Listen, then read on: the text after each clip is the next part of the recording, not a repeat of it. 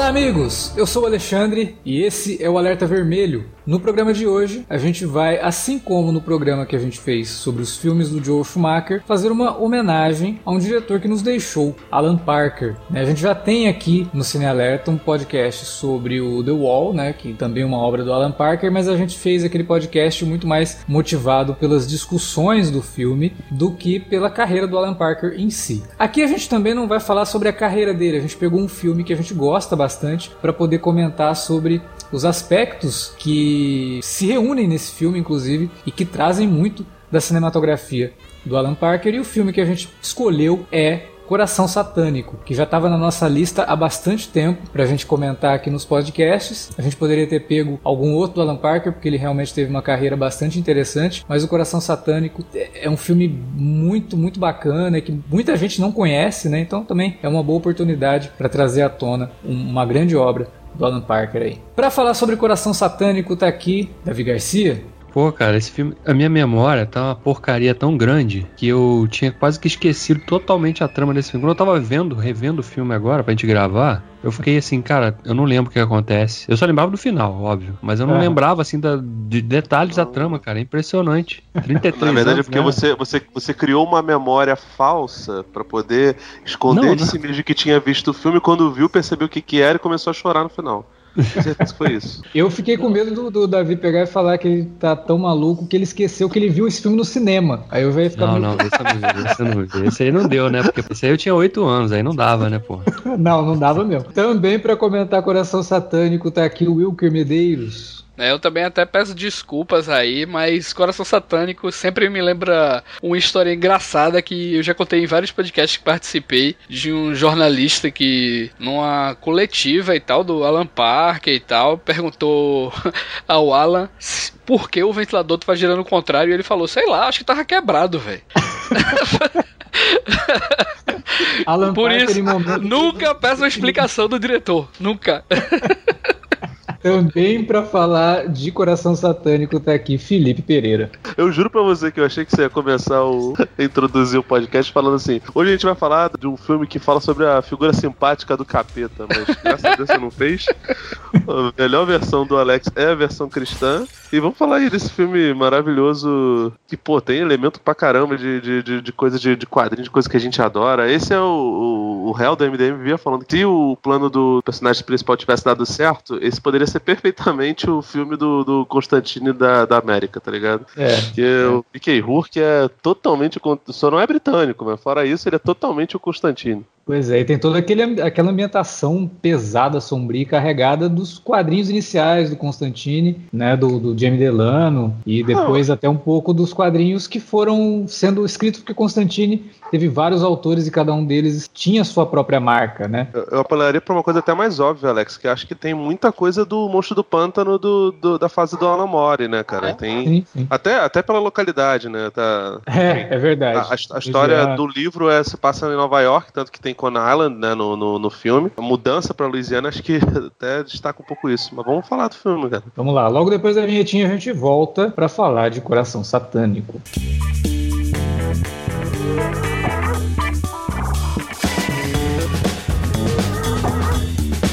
Agora ficou mais fácil ajudar o Cine Alerta a manter o conteúdo no ar e a produzir mais podcasts. Além do padrim.com.br/barra cinealerta, onde você pode escolher um valor e contribuir mensalmente e ainda participar de um grupo secreto no Facebook para ter acesso antecipado aos programas, você também pode nos ajudar toda vez que for comprar aquele livro, filme, quadrinho ou o que mais você estiver precisando. É só entrar em cinealerta.com.br/ofertas e conferir uma lista sempre atualizada das melhores ofertas disponíveis na Amazon e em vários outros sites. Você também pode encontrar produtos relacionados aos temas dos podcasts e o melhor, qualquer compra feita a partir de um link que você abriu no nosso site já garante uma ajuda pra gente. Ajude o Cine Alerta a continuar produzindo esse conteúdo que você gosta. padrim.com.br barra cinealerta ou faça suas compras a partir de cinealerta.com.br barra ofertas. Fique agora com o podcast.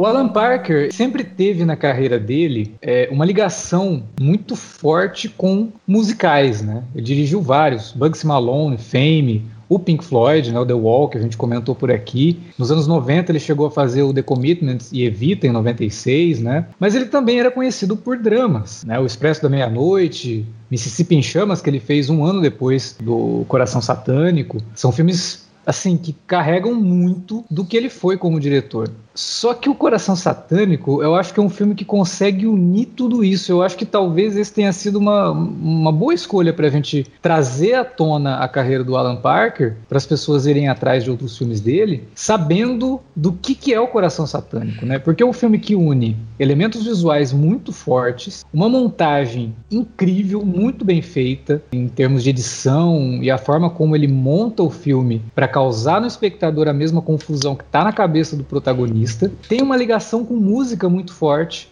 É, não é um musical, mas a música faz parte de um personagem. E aí a, a gente com, começa a acompanhar a jornada do nosso protagonista vivido pelo Mickey Herc e tem uma música que faz parte disso, ele tem uma música que está na cabeça dele e a gente fica tentando descobrir por quê, e essa música faz parte da trilha. E tem o drama, né? Tem o drama da, da, da descoberta desse personagem, do que está acontecendo com ele, do, do, que acontece com ele efetivamente no final e com as pessoas que estão ao redor dele, que é um drama bastante pesado. E unindo tudo isso numa atmosfera extremamente pesada, claustrofóbica e incômoda. O tempo todo você assiste ao filme e você sente que, cara, tá tudo errado aqui, sabe? Tá, é, a vida desse cara tá errada, o que ele tá pesquisando, conforme vai se desenrolando, você vai vendo que envolve muita coisa errada. Então é um filme que não diria que traduz toda a carreira do Alan Parker de forma alguma, mas que tem os elementos que fizeram o Alan Parker se tornar o nome que se tornou. Né? Um diretor extremamente influente e importante que faleceu em julho desse ano de 2020, né? Esse ano de 2020 realmente, né, tá foda. A gente tá uhum. perdendo pessoas assim muito importantes. O Alan Parker faleceu com 76 anos em Londres. Aliás, como diretor britânico, a gente con consegue acompanhar muitas coisas também de elementos ali que são muito característicos de diretores britânicos, né? E há, há, muito tempo ele não fazia nada, né? Tava afastado, é, assim, é. desde 2003, que eu acho que o último filme que ele fez foi aquele A Vida de David Gale. Exatamente. Uhum. E é um filme também inspirado em fatos reais, né? Que é outra coisa marcante do, da carreira do Alan Parker também, que mesmo os filmes, as ficções dramáticas que ele fez, foram sempre em cima de, de fatos da sociedade, né? Coisas que aconteceram e tal disso aí. Eu acho que até o Coração Satânico tem isso aí, porque apesar dele ser um filme de terror, ele fala bastante também sobre, sobre pessoas, né? Sobre o povo lá, sobre religião, sobre crenças, né? Como, como uma cidade pode pode estar tá naquele momento, né? Ele retrata de, de certa maneira New Orleans ali e tudo, né? Uma coisa que capta muito bem do, no, no, filme também é o ar de sujeira de tudo aquilo, né? As próprias ambientações ali. A história tem a sujeira, mas todos os lugares por onde o, o Angel passa são decadentes, né? São sujos. Ele tá parece, sempre ali naquele. Parece a Gotham, velho. Uh, New Orleans ali. parece. De tão bizarro. É, não. City, a, a Nova York que começa o filme daria uma excelente Gotham City, cara. É, porque é tudo muito opressor, inclusive, né? E ele faz, ele consegue imprimir essa ideia não só com, com o que ele capta com a câmera, mas a, a, fotografia também sempre explorando muito luz e sombra o tempo todo, né? E mostrando realmente, né, aquela, o quadro de abertura do filme, ele já, ele já te deixa, porra, o que, que, que a gente vai ver aqui, né? É, o filme por si só é um, é um horror, né, cara, assim. E o, e o horror que esse filme traz, assim como lá no Bebê de Rosemary, por exemplo, não tá nesses, naquele aqueles sustos baratos, né?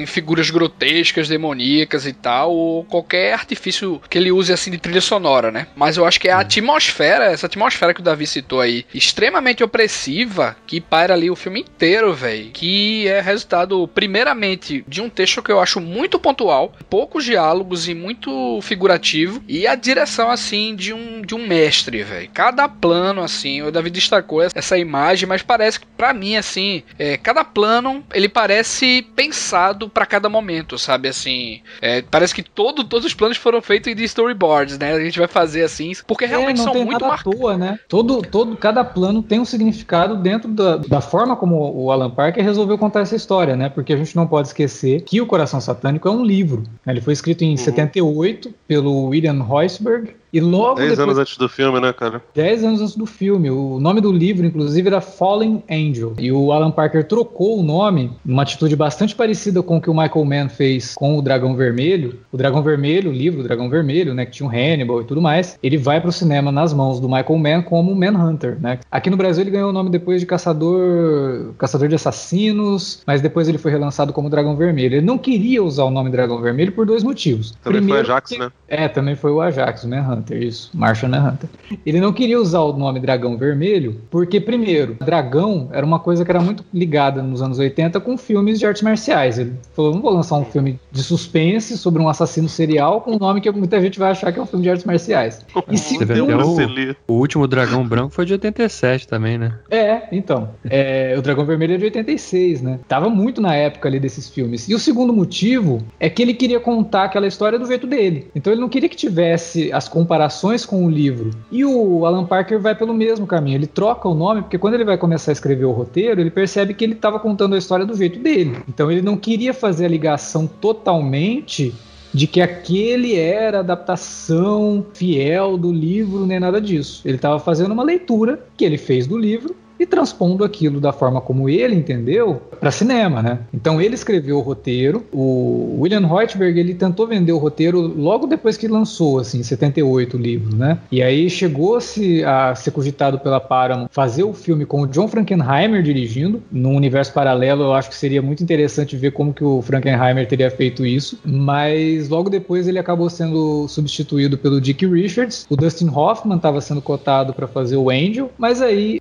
a opção né, da Paramount, que ela na verdade ela não comprou os direitos, ela comprou uma opção para fazer. Se ela aceitasse, aí sim compraria os direitos. A opção expirou e o Reutberg partiu com o projeto para tentar trazer o Robert Redford. Ele escreveu duas versões do roteiro, o Reutberg, né? com o Robert Redford em mente para fazer o filme. Só que isso foi caminhando a passos muito lentos, né? Até que o produtor Elliot Kastner se encontrou com Alan Parker para apresentar para ele o livro e introduzir ali a ideia de fazer uma adaptação. Né? O Alan Parker já tinha lido o livro quando foi publicado, concordou em escrever porque ele gostou muito. Só que aí ele concorda nesses termos. Eu vou fazer do meu jeito vou mudar algumas coisas, né? Até o Felipe já tinha começado a podcast falando disso, né? Que ele, ele não situa o filme só em Nova York, ele vai para Nova Orleans, né? Leva ali para o sul dos Estados Unidos, que não é à toa, né? Quando a gente fala de sul, a gente sempre aponta para baixo, né, no mapa. Então, a ideia de você descer os Estados Unidos corrobora um pouco com a ideia dessa descida ao inferno que o personagem do, do Mickey Herc acaba passando. Aliás, um breve resumo do que é o filme, né? O Angel é um detetive de Nova York, vivido pelo Mickey Herc, que é contratado por uma figura bastante sinistra interpretada pelo Robert De Niro, o Louis Ciffer. cara, é, pra mim é, é, igual o pessoal lá do Lanterna Verde, né? O cara chegou, eu sou sinestro. Ô, amigão, vem cá, você não vai ser vilão, não. O nome do cara é Lúcifer. E ele não percebeu a enrascada que ele não tá vendo. Nem, ele não precisava nem falar o nome, né, cara? Que o Vilker falou que o filme não tem susto fácil. Brother, aquelas unhas dele de, de, de Zé Mujica, sem condição, né, Vilker? Não tem como. Cara, pô. E ele é contratado pelo Luiz Cifé para encontrar sujeito que ficou devendo para ele. Ele não fala o que, né? Mas é um sujeito que tá devendo para ele. E aí o Angel vai atrás desse cara e vai descobrindo que esse cara tá sumido. Tem gente que fala que ele morreu, tem gente que fala que ele voltou pra, pra, pra Nova Orleans e tal. E ele vai para Nova Orleans e lá ele acaba descobrindo uma, um emaranhado, uma trama extremamente intrincada até a revelação final, que eu acho que a gente pode pular, deixar para quem nunca assistiu ao filme assistir e, e, conferir o que, que é, que é uma revelação bem legal. Eu acho que a forma como o filme constrói isso é, é muito inteligente. E aí parte, né? Vamos partir para discussão. Vou tentar tentar não soltar tanto spoiler assim, mas a gente sempre fala spoiler de filme com mais de 30 é, anos é complicado, né, gente? É, pois é, não tem, não, tem, não tem como. E assim, o que eu acho muito doido, porque vocês até passaram um pouco sobre isso, mas eu acho importante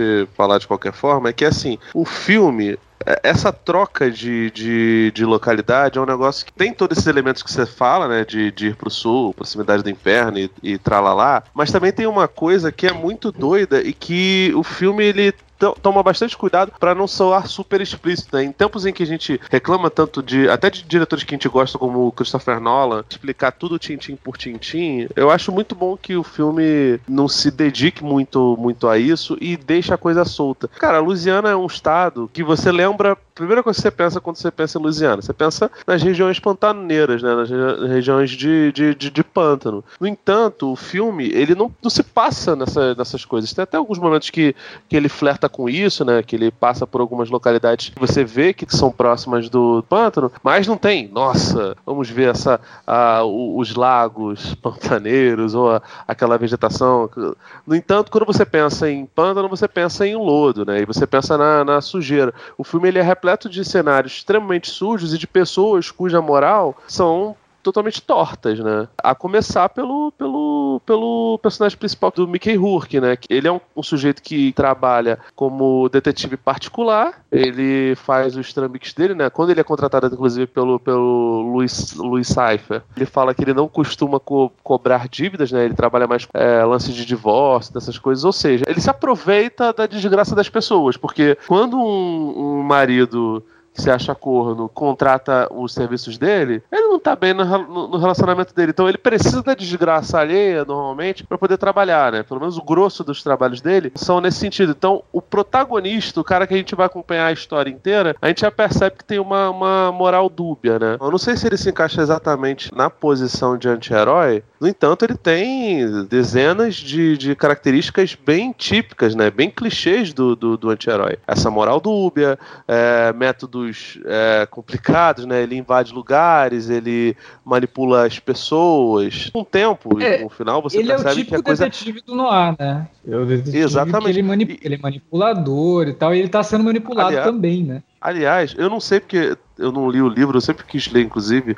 É, a Darkseid fez uma versão bem bonita dele, né? Só que, enfim, o livro não tá tão, tão barato, eu não consegui pegar a tempo. É, não sei se a estética do livro, se, se ela é no ar. As resenhas que eu li sobre ele falam que o, o, o ritmo do, do livro é bem típico de livro que quer ser adaptado pro cinema, sacou? É, é não, então, assim, é, é, su é falei, é super... O próprio Whiteberg já foi tentar escrever o roteiro. Logo depois que ele lançou o livro, ele já tava tentando fazer o roteiro, sabe? Sabe? Então, obviamente, é, a cabeça é. era para isso. O livro, pensou o livro para ser vendido pro cinema mesmo, já fez é, com essa intenção. Não, isso, que pra mim não, é nem denigre, né? Não. Hoje em dia a gente reclama, sei lá, do Mark Millar que faz quadrinhos para isso. Eu acho que o Mark Millar exagera muito nesse sentido.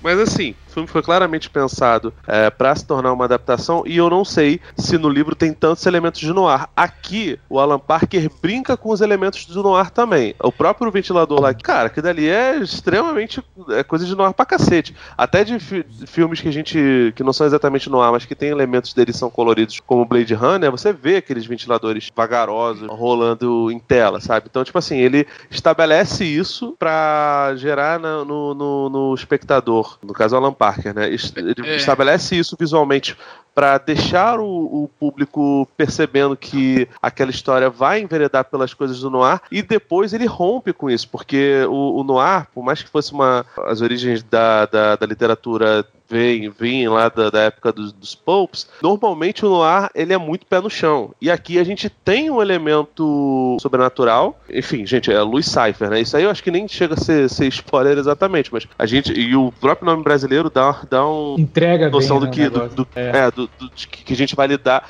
Que o filme vai lidar com, com a figura do diabo bíblico, sabe? De Lúcifer mesmo. Isso não é spoiler, gente. Isso aí tá na sinopse. Isso já é uma quebra do, do, do, do estilo do noir. Então o Alan Parker gosta de brincar com esses estilos e com esses subgêneros. E, cara, faz isso muito bem. Para além de todas as coisas maravilhosas que vocês já falaram aí, cara. Que realmente cada take é muito bem pensado, sabe? Os planos deles são absurdos. Eu até acho que as atuações do filme são muito boas. Para além até do De Niro, que tá super icônico, do Mickey Rourke e da, da, da Lisa. Lisa Bonet, né? Lisa Bonet. Tá maravilhosa, por sinal. Concordando até com o que tu falou sobre dois, dois pontos aí Primeiro, sobre a questão do filme não, não ter muitos diálogos, não precisar falar muito para contar né, o que tá acontecendo ali. Eu acho, primeiramente, que o trabalho visual desse filme é impecável, principalmente por usar é, um monte de elementos né, do cenário para conduzir e contar o que está acontecendo ali, desde a questão dos ventiladores, né, porque nesse ponto você, a gente vê que toda vez que vai acontecer um assassinato, tem esse, esse lance lá aí dos, dos ventiladores e tal, até figuras de linguagem, como o pavô lá do protagonista com galinhas e tal. Então a direção de arte, velho, é um dos maiores destaques, assim, sem dúvida, tá ligado? Acho que sem ela, que transporta a gente diretamente para aquela época ali, para New Orleans e dos anos 50 lá e tal, Nova York. E claro, a trilha sonora do, do Trevor Jones, né, que, que tem aquelas músicas típicas, né, da, daquele lugar ali e tal. Isso é maravilhoso. A, a gente, cara, a gente não ia sentir esse desconforto, velho. O filme, ele, ele realmente parece um pesadelo que ele vai piorando no final, tá ligado? A gente vê, a gente vê fumaça, bicho, saindo diretamente ele, do chão e parece um inferno, ele é montado, realmente. Ele é montado para parecer um pesadelo, né? Porque o próprio personagem vai tendo flashes e a gente fica sem saber se aquilo são memórias dele ou se aqueles flashes são de coisas que estão acontecendo, tipo aquele prédio que a gente vê várias vezes durante o filme. A gente fica, tá, mas esse prédio, é, a cena que a gente vai ver vai se passar nesse prédio, uma establishing shot não, não é. A gente descobre que é uma coisa muito pior, assim, quando, quando é revelado quem que é o, o sujeito, sabe? É, agora, isso que você tá falando, Wilker, até tem um cuidado, realmente o Alan Parker tinha um cuidado muito grande com essa parte da direção de arte. E ele fez questão de ter, por exemplo, carros, é, roupas, assim, que não fossem do ano que o filme se passa. Ele fala numa entrevista que, pô, normalmente se você vai fazer um negócio que se passa em 1955, você não vai colocar só carros ali.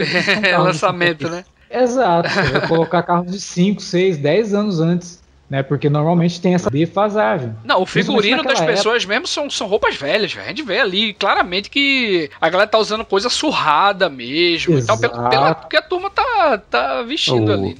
O Angel, inclusive o figurino do Angel, parece que ele foi, ele tem roupa doada, né? Porque é tudo um número maior do que o corpo dele. Isso, isso. A calça dele é amarrada, né? Parece que não. O, é, o outro tá ponto. Tá sempre caído, tá tudo errado, tudo amassado. Então é, é, faz todo, a partir do final que você pega, faz todo sentido ele, ele se vestir desse jeito. E quando o Alex falou agora ah, que parece que ele tá num pesadelo. Eu fiquei realmente imaginando ele em, um, em algum momento no filme, numa versão, num, numa cena deletada, ele acordando do nada de um sonho que ele tava com a cara toda estrupiada, toda inchada, parecendo o, o Exo Rose do Gancho, tá ligado? Mas, infelizmente, essa, essa cena não é, Ou seja, ele atualmente, né? O Mickey Hurk é, hoje em dia. É Enfim, tem, é, outra, outro cena, ponto. Né, que ele acorda de um pesadelo e que a gente depois vai descobrir que, na verdade, não era totalmente um pesadelo people on on a rainy day. I remember so well. That's the day my woman walks away. Tem, tem outro ponto que o Felipe falou do protagonista ser bem condenável, né, e tal. Esse filme, depois que você assiste a primeira vez e você vai rever, você vai vendo que, assim como o sexto sentido, né, o Mickey Rourke tá morto, tô brincando, mas tipo, é... Quando você vai ver pela segunda vez, sei lá, terceira vez, você vai ver que o filme ele vai dando várias dicas, né? De, e pistas assim do que vai acontecer lá, lá pro final. E muito e uma dessas pistas, cara, é revelando a personalidade, quem é realmente o personagem do Mickey Herc, né? O Harry Angel. E em vários momentos você nota o que merda tá acontecendo, porque as crianças não gostam dele, os animais não gostam dele, as pessoas se sentem completamente é, enojadas, tá ligado? Muita gente corre e tal, tipo, não quer falar com ele e tal. O cara realmente. Até, até a cena lá com, com, a, com a menina, ele não parece meio que sentir atração, parece ele só tá interessado nas informações mesmo e tal. Cara, as crianças, quando ele chega perto, começam a chorar. Os animais atacam ele, cara. E de fato, é, não é à toa, tá ligado? Quando a gente sabe o que vai acontecer, é, o que quem realmente é aquele cara, pô, a gente começa a entender como, como esse filme é trabalhado em cima do protagonista, né? Os, os animais sabem, né? Os animais leem muito a índole das pessoas, né? Sim, é, e com, e com... uma crendice que fala isso. Não, se então. Se falar que os animais. O cachorro acabou de me morder esses dias. se você falar isso, não, mas, mas veja só, Felipe, como, tá como é uma história que trabalha com o sobrenatural, com a parte fantástica e mística, eu acho que isso cabe dentro do- cabe. de- dessa Sim, ideia, sabe? Claro. E, e isso, crianças. inclusive, é um uma parte importante da narrativa, viu? Tanto que, assim, você vê, o tempo todo eles falam sobre questão de ocultismo e ele mostra elementos do, do, do voodoo. E, assim, eu até acho, tem gente que hoje em dia faz, faz revisão do filme e fica falando, ah, o filme ele, ele condena as religiões é, Afro- afro-caribenhas, esse negócio todo. Cara, eu acho, assim, uma, uma besteira tremenda pensar por esse viés, porque, primeiro, porque ele, ele mostra de, de maneira cara- caricatural essas coisas. Sim, mostra de maneira caricatural. Só que aquilo dali é uma visão particular de um sujeito que a gente sabe desde o começo que é odiável. E de outras pessoas que são extremamente odiáveis. Então, assim, essa parte do, do, do oculto, é, você não vê a figura, por exemplo, do, do De Niro, que, que é claramente o, o Capetônio, ele, sabe, fala, nossa, o ocultismo é um negócio meu, as minhas mãos estão sobre essas pessoas. Não. Muito é, pelo contrário, né? Todas as vezes que o Angel encontra o Lucifer, ele tá numa igreja. É, as, pi- as É, piadas é são ótimas, que, que, tipo, é, Não, ele- tem, tem um momento lá que o, o Angel vai falar, falar palavrão lá, ele tá, cara, olha o linguajar que a gente tá na igreja, hein? É. tem, tem um diálogo o- bom, inclusive, né? Que ele pega e fala: existem religiões o bastante no mundo pra fazer as pessoas se odiarem, mas não tem bastante pra fazer com que as pessoas se amem, né? É, e assim, né, o, o primeiro encontro mesmo, ele, o Angel passa por um banheiro, o banheiro tá todo lavado de sangue porque um sujeito se suicidou ali. Cara, o mesmo prédio que, que ocorre um culto de, de igreja protestante, tem a figura do, do, do capeta, tem um suicídio que, que ocorreu, então é, você vê é, várias coisas do o santo e o profano se misturando o tempo todo. Então, o, o Lúcifer do filme, ele não é um personagem ligado a um secto religioso, ao contrário, ele, ele transita pelos que normalmente a gente considera a, a sociedade ocidental, pelo menos, a, a sociedade da- da- das Américas e da Europa, os sacros, né? Os que são sagrados de fato.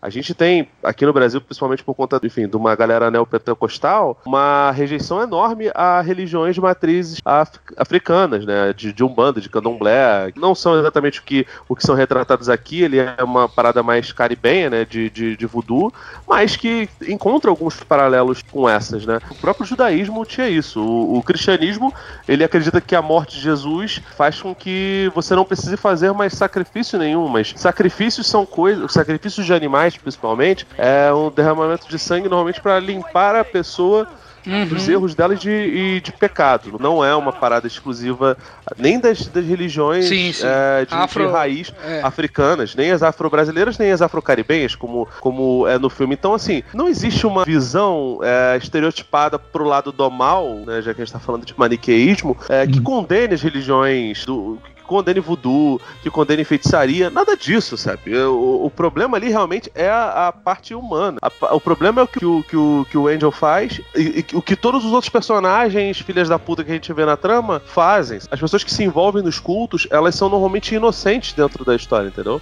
Não, e dá pra gente criar um paralelo dessa questão do sacrifício da- das galinhas e tal, com o medo do personagem Harry Angel, né, que é o protagonista, ter em relação às galinhas, porque essa questão dos rituais de sacrifício das galinhas, é, como o Felipe bem lembrou, é uma questão para limpar, né, os espíritos e tal, e todo, todo esse lance e tal. E ele é, cara, um cara que afetou todo mundo ali. Porque o tipo de, de coisa que ele fazia antigamente era totalmente repreensível, né? A gente vai descobrir depois, é, no final da trama, né? O, a- a- o, tipo de, a- a- o tipo de arte que ele já mexia. E a arte que a, acho que é a Epiphany, da, da, Da Lisa lá. Bonet, né? Isso. Tava fazendo com ah, o outro grupo lá, que ele fica olhando, né, de longe e tal, ela dançando lá com uma galinha e tudo mais. Era um ritual de purificação, provavelmente de gente como ele, entendeu? E por isso que É. ele tem medo da- dos frangos, né, e tal, assim. E, e o filme tem muito disso. O filme tem muito disso.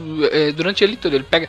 é, o cara ameaça ele, né, com pé de galinha e tal, e é, é algo Ele fala, né? Ele característico. verbaliza isso. Ele fala: eu tenho problema com galinha, não gosto de galinha. Nem ovo ele come, ele não gosta de comer nem ovo. Até por conta depois da própria relação que o próprio Lu- Lucifer explica do que, que é o ovo, a representação do ovo. Eu Da tenho um alma, texto né? do Cine Alerta dissecando o filme mesmo. Eu fui pegando várias cenas e fui fazendo leituras essas cenas, de que essas cenas representavam dentro da trama. Mas o filme não são só aquelas cenas. Tudo que tá ali tem um significado, né? O lance que o, a gente brincou lá, que o Wilker falou que o repórter perguntou pro Alan Parker o negócio dos ventiladores, né? Porra, bicho, sério, você não entendeu?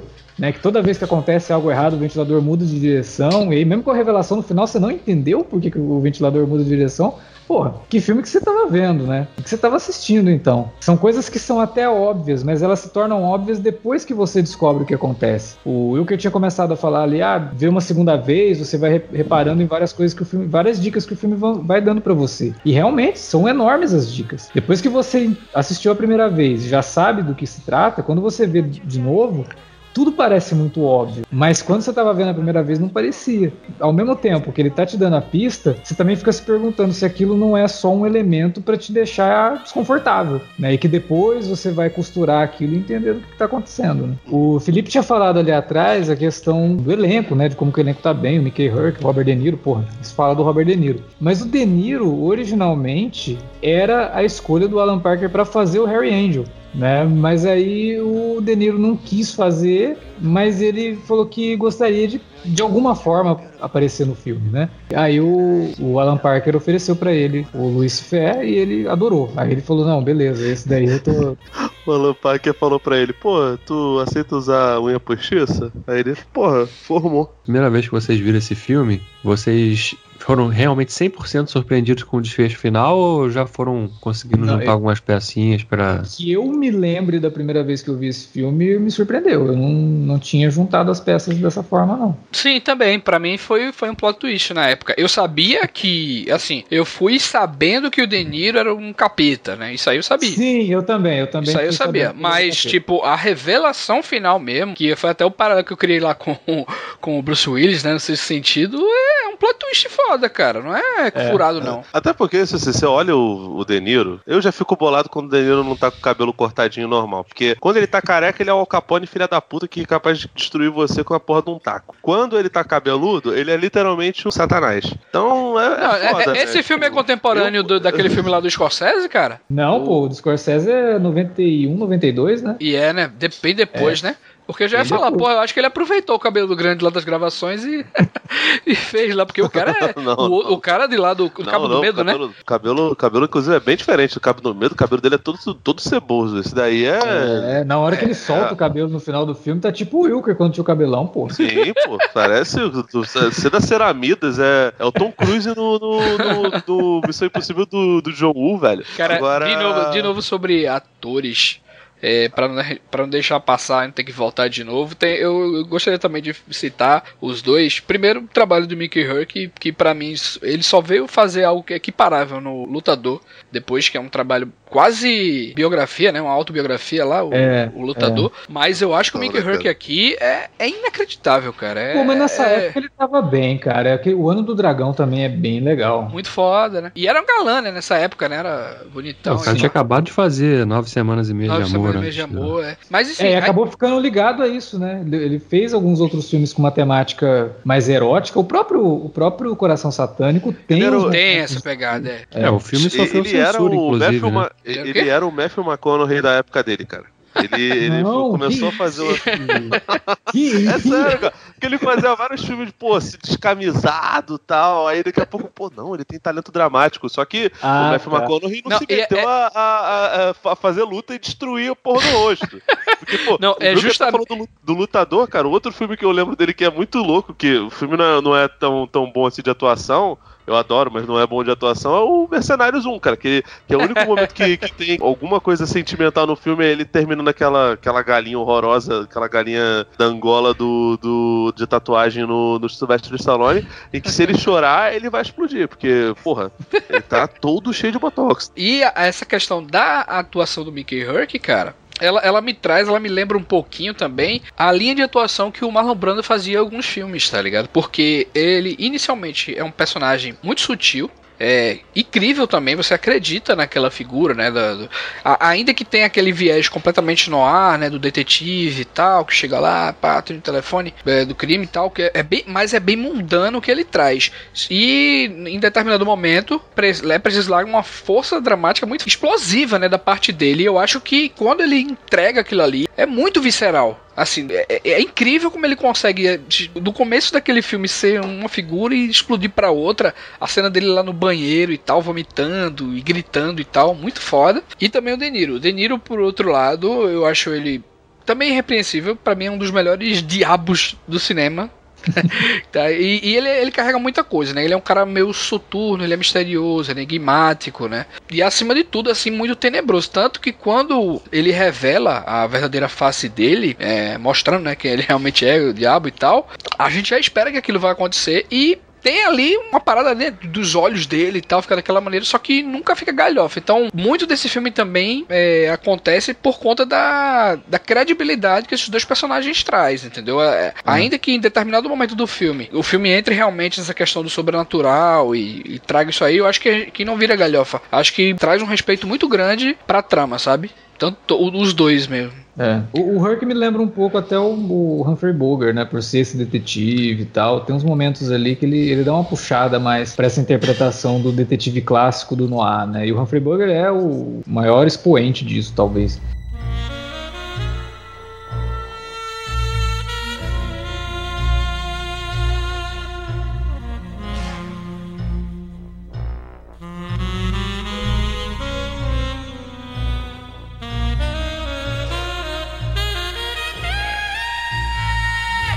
Eu queria repetir a pergunta que o Davi fez no começo aí, porque ele não respondeu, né? O Davi disse que tinha esquecido do filme e perguntou pra gente se a gente, na primeira vez que viu, foi surpreendido. É a vez dele falar. E aí, Davi, você se surpreendeu quando você assistiu a primeira vez ou se surpreendeu agora que você esqueceu o final do filme? Não, não, não. Como eu falei na abertura, eu lembrava do final do filme, mas não lembrava ah, tá. dos acontecimentos que levavam até o final, né? O Coração Satânico, ele tem uma semelhança muito grande, quer dizer, né, o Coração Satânico inspirou um filme que parece muito com ele, que é o Advogado do Diabo, um filme lançado 10 anos depois dele, que também tem uma trama centrada num personagem que é o Diabo, né? Que Aí também é um membro da família Corleone. Exatamente, né? Que também já trabalhou com o próprio Robert De Niro inúmeras vezes, né? É, e, e, e, aquele filme também guarda semelhanças, não, não no sentido de ser um neo-noir, né? A estrutura dele é mais de thriller, do início ao fim, do que aqui no, no Coração Satânico, que, que, mistura realmente elementos do horror. É um filme mais pop, né, pô? Aquele filme Sim, é um filme é. com a linguagem bem mais, bem mais acessível e tal, e, e até tem um é, tom ali de humor. É bem MTV, cara, o filme. Vou te é, falar que. É, eu, eu, gosto, eu gosto do. Eu, eu, acho, eu acho maneiro também. Até fico na dúvida se. Você sabe se o James Gunn também fez Satanás ou, ou não tem? uma procurada aí. Talvez tenha mais um, um membro Mas, da família Corleone. Acho que o Sony é o próprio Satã, né, velho? Em forma Pode de... ser, exatamente. Ele fez no, no, no Poderoso Chefão. No Poderoso Chefão ele faz o diabo. Mas o Coração Satânico, quando eu vi a primeira vez, eu não me recordo bem o ano, cara. Não sei se foi 95, 96. Foi antes do, do Advogado do Diabo, com certeza. Mas eu lembro disso porque quando eu vi o Advogado do Diabo, eu falei, cara, tem tanta coisa parecida, né? No, na questão da, da, da construção desse personagem do antagonista. Não é bem nem um antagonista, não pode nem chamar o cara de antagonista aqui, porque ele é um tá personagem tá que tá, né? É, é tem, tá tem uns filmes da Davi que lembram isso aí. Eu acho que aquele, aquele fim dos dias também tem uma, uma, uma vibe parecida também também, tá é, ligado? Nossa, mano, não faz isso não. Bota, não bota fim dos dias numa no discussão sobre conversa. coração satânico, não, que é, é muito demais. Eu ia zoar, até falar, não, o Gabriel Byrne melhor, melhor o diabo do que, do que o, o menino, mas, porra, eu, eu me fudei O fim dos dias é o, o, Mas é porque aqui o, o, nenhum deles conseguiu dar porrada no diabo, né? No fim dos dias o Schwarzenegger dá porrada no, no Ao som de Guns N' é, Roses. Exatamente. É, os três são pegadas completamente diferentes, velho. Tanto o, o, o, esse Coração Satânico, o Advogado do Diabo e o Fim dos Dias. Um é massa velho, o outro é um filme mais pop, divertido, e o Coração Satânico é, cara, é um troço extremamente opressivo, velho. O Advogado do Diabo não é divertido, cara. Tem umas cenas bem perturbadoras naquele filme, Sim, principalmente exato. envolvendo a esposa do, do, do, personagem do Keanu Reeves. É, Mas o, o, personagem do Patino, cara, é muito. Sim. sim. Mas voltando, pô, o, quando eu vi esse filme pela, pela primeira vez, quando chegou, na, quando chegou naquela. Depois daquela cena que a gente vê, que eu acho que é uma das cenas mais legais do Coração Satânico é aquela cena do ritual que ele testemunha de longe, Uhum. quando a personagem da Epiphany, né? Da Lisa Bonet tá ali participando daquele ritual e tá, tá, tem o músico testemunhando também, tem, tem- tendo, passando pelo ritual, que inclusive, né, vocês já até citaram isso, a questão da, dele repetir isso várias vezes ao longo do filme, que ele tem um problema com galinhas, né? Uhum. Porque aquilo remetia a rituais, né? Aí eu não vou nem falar, porque senão vai cair no spoiler, né? Mas... Mas ali você matou, ali você falou, ah, tá. Não, aquilo ali é uma dica muito forte, É, né? entre as tantas é. que o filme dá, aquilo ali é uma dica muito forte pra mim. Eu lembro que aquilo ficou marcado, entendeu? De, porra, peraí, esse cara tem alguma ligação com esse com a, com a, com a pessoa que ele tá procurando. Isso por Não. conta da, da questão do medo das galinhas? Tu tá falando? Ou por conta de alguma outra coisa? Não, dele repetir isso várias vezes ao longo do filme e quando chega aquela sequência ali, ele tá testemunhando de longe e depois ele cita isso pra Epiphany, na cena que Uhum. eles se encontram no quarto do hotel, né? É. Que ele ficou vendo de longe, perguntando pra ela, né, por que que ela fazia aquilo, não sei o quê. Não, e ela Aquilo fala sobre já- essa questão também de, que- de que preconceito dele, né? De, e ele fala, não, Isso. mas, mas vocês. é, Mas com a galinha não tem problema, né? Vocês fazerem isso, né? E tal. É, É. exatamente. Ela truca do melhor jeito possível. É, mas colocar um sujeito numa cruz tá de boa, né? Sim. É que ele Pois fala, é, que ele fala que a religião dela é violenta, né, e tal, né? É, ela fala, então, é, é. crucificar alguém também eu acho que não é muito paz e amor, É. não. O Alan Parker ele comenta que ele tentou ser muito cuidadoso com toda a questão religiosa. É claro que toda vez, principalmente nos anos 80, quando se ia retratar algo desse sentido, sempre acaba hoje pra gente soando caricato. E soava caricato também para quem fazia parte daquilo ali, entendeu? É, só que o Alan Parker trouxe pessoas que mexiam com voodoo, porque ele, ele gravou mesmo em Nova Orleans, né? Ele inclusive utilizou locações, utilizou pessoas dali para poder serem os, os figurantes. E nessa utilização de pessoas, ele, ele teve como consultores alguns sacerdotes de voodoo, né? Então ele tinha consultoria direta de gente envolvida com isso. É, se no final a retratação ficou um pouco caricato e tudo mais, é- tudo isso vai pelo olhar do diretor. A gente está falando de um diretor branco, britânico, falando de coisas que ele não entende totalmente. Né? Então, pra gente hoje, aquilo pode soar realmente, de certa forma, caricato, pode soar um pouco ofensivo para quem é praticante, mas a gente tem que analisar pelo viés da época. Né? Vive, deixa É, morrer, né, cara? Vive, deixa morrer. Pô, tem é que é muito pior, que é muito pior. É, inclusive o livro é muito pior. Do, Eu do- acho até que o, o o caso do James Bond acho que é até diferente porque ele é. ele é é desrespeitoso com, racista. Ele é desrespeitoso com absolutamente todo mundo. Então, tipo, assim, você vê que não é, não é uma perseguição unicamente com, com, com, com os negros e com religiões de, de origem africana. Ele é preconceituoso com todo mundo. E, obviamente, que, né, bem casado com a sua época, ele acaba sendo, é, sendo até pior do que, do que isso. Mas, cara, o filme mesmo, é- essa fala da Lisa Bonet é muito doida, porque da personagem da, da, da, da nossa querida Epifania é boa porque é um negócio que poucos. Eu sou uma pessoa, graças a Deus, agnóstica, não tenho, não tenho religião, fui criado dentro da igreja. E me- dentro da igreja eu ficava, da igreja evangélica, eu ficava meio, meio olhando e cara, por que, que as pessoas têm tanta fixação com cruz, sendo que a cruz é um negócio que, que a própria Bíblia diz que é uma, uma situação de maldição. Os, os romanos não eram crucificados porque eles acreditavam que a cruz é um negócio que, que te trazia uma maldição. Por isso eles eram proibidos de, de, de serem mortos daquele jeito, porque senão eles não iriam para o além. Os, os judeus, eles também não gostavam de ser crucificados. Era uma, uma humilhação tremenda. Então, tipo assim, a, a- a- tem, pastor, tem algumas linhas teológicas que defendem que uma, perve- é uma, uma inversão de, de, de valores. O sangue de Jesus é tão poderoso que ele transforma um, um objeto que, que traria maldição em uma coisa que, que poderia trazer bênção. Eu acho isso uma, uma besteira tremenda. Sem falar que você tá lembrando de um, de um negócio que é absurdo, cara, que é o catalisador da morte do seu Deus, no caso, o Filho de Deus que, que, que, que veio ao mundo. A Epífane, ela consegue ser até bastante inteligente dentro do comentário dela, de novo, sem ser explícito, né? O roteiro do, do Parker não, não apela pra nada muito, muito explicadinho, muito mastigado. E, enfim, no, no comentário dela, ela chega e, e demonstra até um domínio sobre, sobre a questão religiosa que o próprio personagem do, do, do Angel não tem. Então, tipo, o cara se julga o superior, acha que, que é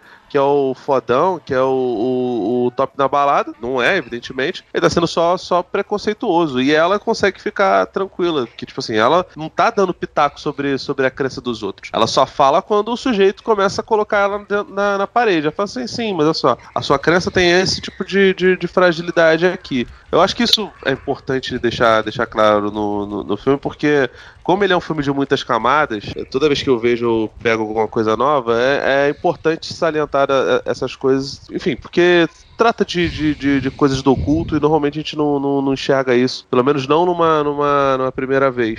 O personagem dela talvez seja o personagem mais iluminado, que mais se aproxima de alguém que você pode torcer, né? Você vai descobrindo sobre ela ao longo do filme do que acontece com ela no final. Assim, você fica arrasado com aquilo, né? Muito pesado. Numa revisão mais atual é até ruim o que acontece com ela no sentido dela ser a personagem feminina que a gente torceria, né? Pô, e eu acho, e eu acho que em questão dos temas, cara, eu acho que o Alan Parker, eu acho que não sei se foi à toa que o filme, o filme dele depois do Coração Satânico tenha sido Mississippi em chamas, que eu acho que ele é. deve, se, deve ser interessado ali para trazer essa isso aí, né, cara? Porque os dois anteriores que foi as, as Desejo e o Pink Floyd, tem muito a ver. Então, o Coração Satânico direto para Mississippi em Chamas, eu acho que foi algo que mexeu bastante com ele também. Viu? Ele provavelmente deve ter tido contato com alguns comentários racistas durante as filmagens, né? Porque ele estava ali. E ali tem muita gente que é racista mesmo. Então ele pode ter escutado muita coisa e ter enxergado nisso a possibilidade de, de comentar sobre isso no Mississippi em Chamas, que é um filmaço, um puta de um filme. E aqui no, no, no, Coração Satânico, a gente, eu tinha comentado ali atrás, né, que o Mickey Rourke, depois do Nove Semanas e Meia, ele acabou fazendo muita coisa erótica, né, com viés erótico. Eu até falei que o Coração Satânico vai um pouco por esse viés, o, o Davi puxou, né, falando que o filme chegou a ser censurado. Realmente, né, o filme teve um sério problema com a censura nos Estados Unidos, porque ele quase foi classificado como X-rated. E é classificação de filme pornográfico, né? Bizarro, e... né, cara? E pensar. Exagero, por... é total, velho. Total. Por que, que eles queriam classificar como X-rated, né? Acho que por é conta por... da, da vibe religiosa, cara. Sei não, lá. Por causa não, da bunda, por causa da bunda do, do, do Mickey Rourke. A bunda e o movimento, né? Porque ele tava ali fazendo o movimento ali de estar, tá, né? Na atividade, é, então. É. Não, mas eu aí... acho que é uma bunda maneira, cara. aí o, o Alan o filme ganhou a classificação de X-rated. Aí o estúdio falou: não, a gente não pode lançar. É, por política do estúdio, a gente não lança filme X-rated. O Alan Parker teve que ceder, cortou acho que 10 segundos do, da, da, da, cena de sexo, que é uma cena de sexo gráfica. Visceral, visceral. É. Inclusive, em outro aspecto também em relação a terror, né? Porque é, o filme é. tem muito essa questão de retratar o que, o que os lugares são quentes e tal, e todo mundo ali suado, e de repente ah, tem infiltração na casa onde eles estão, e começa a pingar água, e essa água se transforma em sangue, e tudo aquilo ali vai virando como se fosse uma espécie de inferno mesmo, sabe? Tal. Então é um troço realmente muito forte, velho. É uma cena muito forte mesmo, aquela dali. Que trouxe problemas depois pra própria Lisa Bonet, né? Porque nessa época ela fazia a série de TV lá do Bill Cosby. Cara, isso é muito maluco. O Bill Cosby ficou puto dela ter feito o filme. Falou que no fim era só um filme feito por um cineasta branco que estava lidando com tudo de forma caricata e que usava a Lisa Bonet para tirar a roupa dela e aparecer fazendo uma cena de sexo, né? E o Bill Cosby ficou muito hum. puto, acabou criando um atrito dela com ele, que acabou fazendo com que ela saísse da série. Ela depois volta para fazer algumas aparições, mas ela acaba saindo da série. Na série ela fazia uma filha do Bill Cosby, né? O Cosby Show lá. E é, chega a ser. É, é foda, né, cara? Puta irônico merda. que anos depois a gente descubra o que o Bill Cosby fez, né? E é, o monstro que, que esse cara... O monstro que ele era, né? É, e, e, aliás, né, cabe dizer que isso não, não deveria nos espantar. Afinal de contas, justamente quem costuma ter esse papo moralista normalmente tem tá culpa no cartório de alguma é. forma. Né? Então o Bill Cosby veio com todo esse papo de que se sentiu. Porque ele, ele era muito possessivo. Né? Eu vi uma entrevista com ela e outras pessoas que estavam envolvidas no, no, no, no seriado do, do, do, Bill Cosby dizendo que ele tinha um, um comportamento muito possessivo com ela. Vendo isso, olhando isso em retrospecto com o que a gente sabe dele hoje, é, é, bem complicado a gente ficar imaginando por quê, né? Então, talvez não exista algum sentimento por ela que nunca colocou à tona, mas que colocou à tona da forma de perseguição mesmo. Isso que ele perseguia ela depois que ela fez o filme e ficou insustentável continuar a Lisa Bonet na, na, nas aparições. Depois ela acaba indo para uma outra série, o, o, nome dela, até por conta do casal que ela forma com o Lenny Kravitz, né? Que Hoje temos aí o fruto, né? A Zoe Kravitz também. É a Zoe Kravitz hoje, ela, tá, ela tem a cara da Lisa Bonet naquela época, né, cara? É impressionante. É impressionante, impressionante. Cara, ainda sobre cenas sensuais e tal, aí tem uma cena maravilhosa no início do filme e tal, do... É a, a, a mulher com que ele se relaciona, né, atualmente, né? Que é a, a jornalista, né? A jornalista é. tá, tá, lá no, esperando ele, né? Num restaurante, os dois chegam e tal. Pô, é muito foda. Como o, o parque filma essa cena, cheio de planos de detalhes, velho. Ele, ele desabotoando o sutiã dela, tirando a roupa dela devagar, tá ligado? A, a mulher fazendo massagem no cara. Putz, velho, é um mestre mas, ali. Mas ao mesmo tempo, forma. tudo muito e, burocrático, né? Do, do, do, personagem. O personagem mostrando quem ele é, sabe? Assim, a, é, a falta de interesse. Ele tá nem aí pra ela. Você Exato. A informação que ela vai passar pra ele, boa. Ele começa com carinho, mas depois que ela vai falando as coisas pra ele, ele vai perdendo interesse, né? É. Chega até o ponto ali dela mostrar interesse e ele virar pro outro lado, ficar ali meio macambuzo. Consegui usar macambuzo no podcast. Eu acho que não.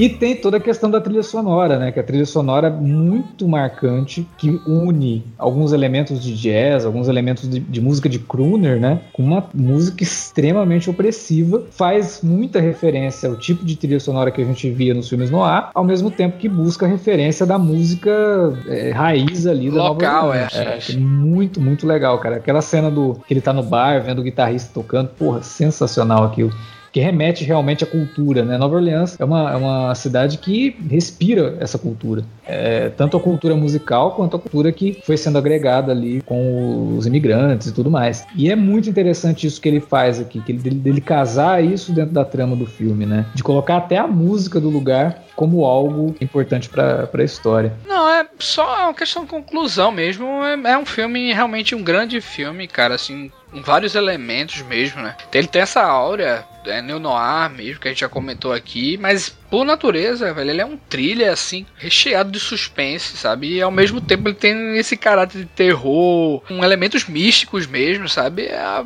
é uma obra-prima mesmo do, do Alan Parker, velho. Cada vez que eu reassisto, a gente descobre novas coisas mesmo desse filme, é, é muito incrível, velho. Mas é uma coisa engraçada, quer dizer, entre aspas, né? Porque esse filme na época, como tantos filmes que a gente hoje olha e fala assim, porra, esse daí é um clássico. Uhum. É um filme que sofreu na época do lançamento, né? Porque ele mal se pagou nos cinemas, né? Ele foi, é. ele foi realmente ganhando corpo, ganhando fama e respeito ao longo dos anos, né? Sim, vários críticos, inclusive a Pauline Kael, né? Ela criticou pra caramba a direção do Alan Parker. Fala que o Alan Parker não sabia separar o que era oculto do que era incompreensível, que ele não tinha é, o dom de transformar o mal em algo sedutor e que ele editou o filme como alguém com problema de, de, de, de déficit de atenção. Assim. Então, tipo, é, ela não, nem, nem do De Niro ela gosta. Ela fala que o, o De Niro é, uma, é, o tipo de aparição que atores grandes, mas que são preguiçosos, adoram fazer. Né? Que eles aparecem só para mostrar o talento que eles têm mas que não acrescentam em nada e tudo mais. O filme teve realmente críticas muito pesadas na época, mas hoje ele é considerado um dos filmes mais influentes do Alan Parker. Inclusive o próprio Christopher Nolan, ele fala que pro Amnésia, os filmes do Alan Parker como Coração Satânico e The Wall, extremamente importante assim pro Amnésia, porque foi desses filmes que ele tirou algumas ideias de edição, de algumas técnicas de edição para mostrar uma narrativa quebrada, né? Porque se você que tá assistindo Coração Satânico pela primeira vez, a ideia da narrativa quebrada não vem totalmente na tua cabeça. Mas depois que você descobre o que, que acontece, você assiste ao filme e você percebe que ele é totalmente quebrado. Tem muita coisa que você tá vendo no filme que, como eu falei lá atrás, né? Você não sabe se é sonho, você não sabe se é flashback,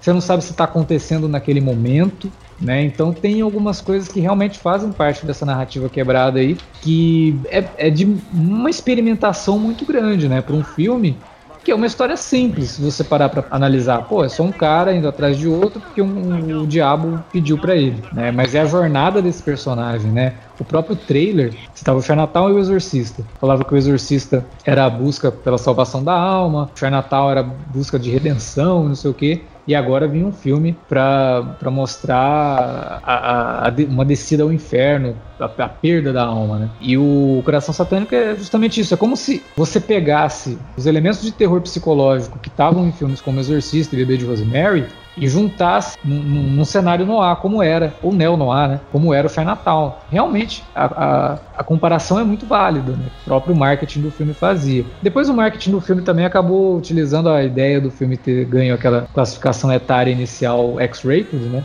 Para tentar chamar atenção também, né? Então, tipo, ó, falaram que o filme polêmico, tinha cenas muito explícitas, não sei o quê. É tudo verdade, tem mesmo, vai lá assistir. é, é, polêmico, ele sempre Aquela foi, né? velha, né? Sempre foi um filme polêmico. velha hipocrisia, né? Nosso estúdio não lança filmes pornográficos, mas, ó, esse filme aqui tem umas ceninhas aqui que você vai, pode gostar. Pô, mas não tem como, cara. É, as cenas são elas são perturbadoras, né? Por mais que, olha, Lisa Bonet na época era linda. É óbvio que o, o, o Alan Parker tenta ali com a visão do diretor tirar a beleza dela ao máximo para agradar os olhos do espectador, mas não tem como, cara. A cena é extremamente pesada, forte. É, a não ser que a é, pessoa seja um, não sei é. que a pessoa seja um sociopata, né? Que, que, que, que sinta prazer vendo aquele tipo de coisa, né? Porque é, é perturbadora. O filme ele é uma cena que ela resume o filme, é perturbador, né? Uma sequência bem que mistura tudo ali, né? Porra, é, é muito diferente você pegar as cenas do Nove Semanas e Meia, por exemplo colocar lado a lado com é. o coração satânico, né? São coisas completamente é. diferentes. Ela fica mais perturbadora ainda quando surge a revelação Sim. final do filme, porque você, porra, peraí, quando ela mencionou lá atrás é, que a melhor é. experiência que ela teve foi, né? Aí você fica, caralho. É, é um old boy da vida, né, cara? Assim, é, é old boy antes de old boy, né? A revelação do filme no final, ela tem várias camadas. O Felipe até falou, pô, é um filme que tem várias camadas. Toda vez que eu vejo, eu pego alguma coisa nova. E a revelação, ela traz isso também. A hora que você fica sabendo o que, que é, você para. Ou. Oh. Aí você lembra de outra coisa. Oh! Aí você lembra de outra coisa. Oh! Caramba! O que, que eu acabei de assistir? Você termina o filme meio culpado de ter visto aquilo, sabe?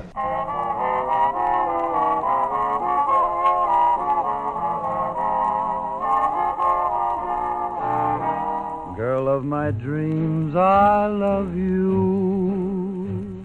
Honest, I do. You are so sweet. Bom, era isso que a gente tinha para comentar sobre Coração Satânico, um filme que se você ouviu o podcast e ainda não assistiu, nossa, corrige isso logo, vai assistir Coração Satânico, procura para ver que é uma obra realmente muito bacana. Para quem gosta de terror, para quem gosta de. É legal que é um filme que agrada quem gosta de terror, quem gosta de filme policial, né? Quem gosta de thriller. Acho que dá para unir muita coisa. Quem, e... quem gosta do capeta também. Quem gosta do capeta, obviamente. Quem gosta é, do aí... Robert De Niro fazendo o papel do capeta, vai adorar. Mas se você já conhecia, ou se você conheceu agora, fala pra gente o que você acha do Coração Satânico aí na área de comentários ou no e-mail alertavermelho.cinealerta.com.br. Também pode falar com a gente nas redes sociais, facebook.com.br cinealerta ou arroba cinealerta no Twitter. Utilize as redes também para divulgar o nosso conteúdo. É isso. Valeu pela audiência. A gente volta com mais um podcast logo logo.